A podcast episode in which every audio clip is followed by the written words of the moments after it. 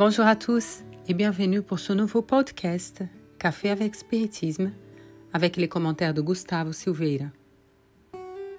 Poursuivons notre série sur Jésus. Aujourd'hui, nous allons commenter un discours de Paul, l'apôtre, qui est dans le livre des esprits, question 1009.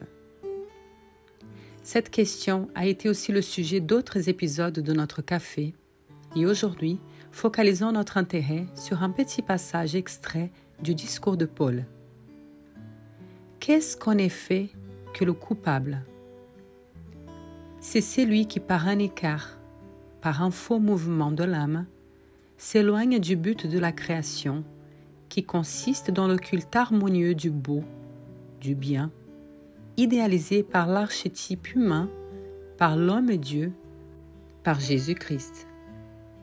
En quelques mots, Paul dit beaucoup de choses importantes. Ici, concentrons-nous sur la partie où il se réfère à Jésus comme l'archétype humain. Le mot archétype a plusieurs sens. Mais voyez une chose intéressante. L'un des sens qu'il peut avoir est modèle auquel la perfection ou la sublimité est attribuée. Autrement dit, Paul évoque ici l'idée de la question 625. Jésus est le modèle parfait d'un être humain. Et si oui, il faut que nous arrivions à regarder intensément Jésus, la façon dont il a vécu, car son exemple est la meilleure façon de vivre et d'être. Ici donc, souvenons-nous de notre cher Emmanuel, quand dans le livre Notre pain, chapitre 80, il a dit que ta parole soit oui, oui, non, non. Recommande l'Évangile. Pour accepter ou refuser, cependant, personne n'a besoin d'être de miel ou de fiel. Il nous suffira de nous rappeler que Jésus est le Maître et le Seigneur, non seulement par ce qu'il fait, mais aussi ce qu'il s'est abstenu de faire. Jésus est le Maître et le Seigneur, non seulement pour ce qu'il fait, mais aussi pour ce qu'il s'est abstenu de faire.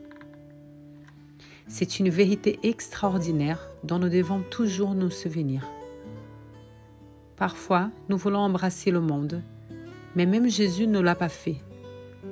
Dans la position de gouverneur, de maître et de seigneur, Jésus n'a jamais agi seul.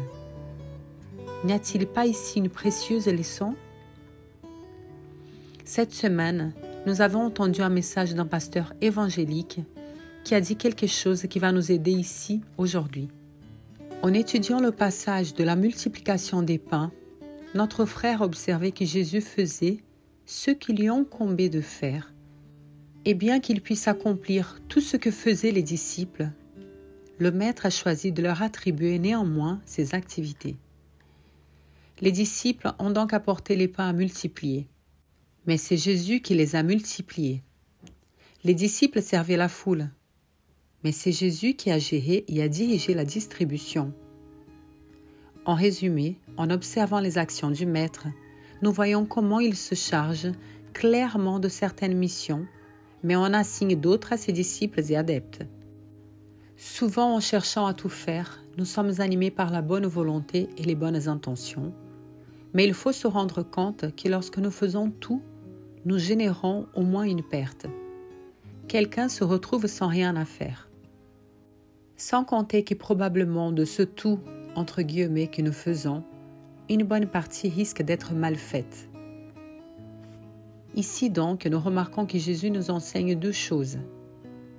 La première est qu'il ne nous incombe pas du tout réaliser dans les activités, les projets et les institutions Savoir répartir les tâches et les fonctions est aussi une leçon de l'Évangile.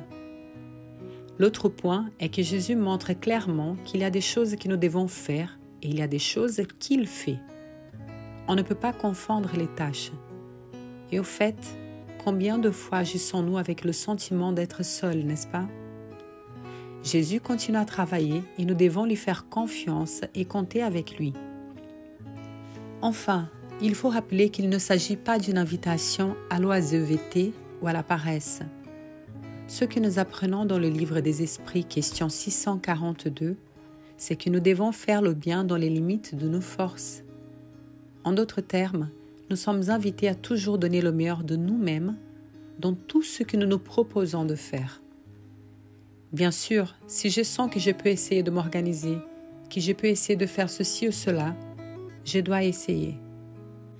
La question est de savoir quand je m'impose de poursuivre dans une charge qui dépasse mes forces sous prétexte d'évolution spirituelle ou d'autoflagellation, alors qu'en réalité ce serait un profond exercice d'humilité que de dire ⁇ Je ne peux pas, je dois céder, car j'ai essayé de dépasser mes limites ⁇ Ce que nous voulons dire ici, c'est que nous devons tester nos limites, oui, en comprenant que parfois nous devrons dire non et que ce n'est pas grave. Et puis je ne sais pas si vous avez remarqué, mais on va fatalement tomber dans la leçon de la connaissance de soi. Apprendre à se connaître est une condition essentielle pour que nous puissions faire toujours plus et mieux. Jésus est le modèle, essayons donc de nous y conformer.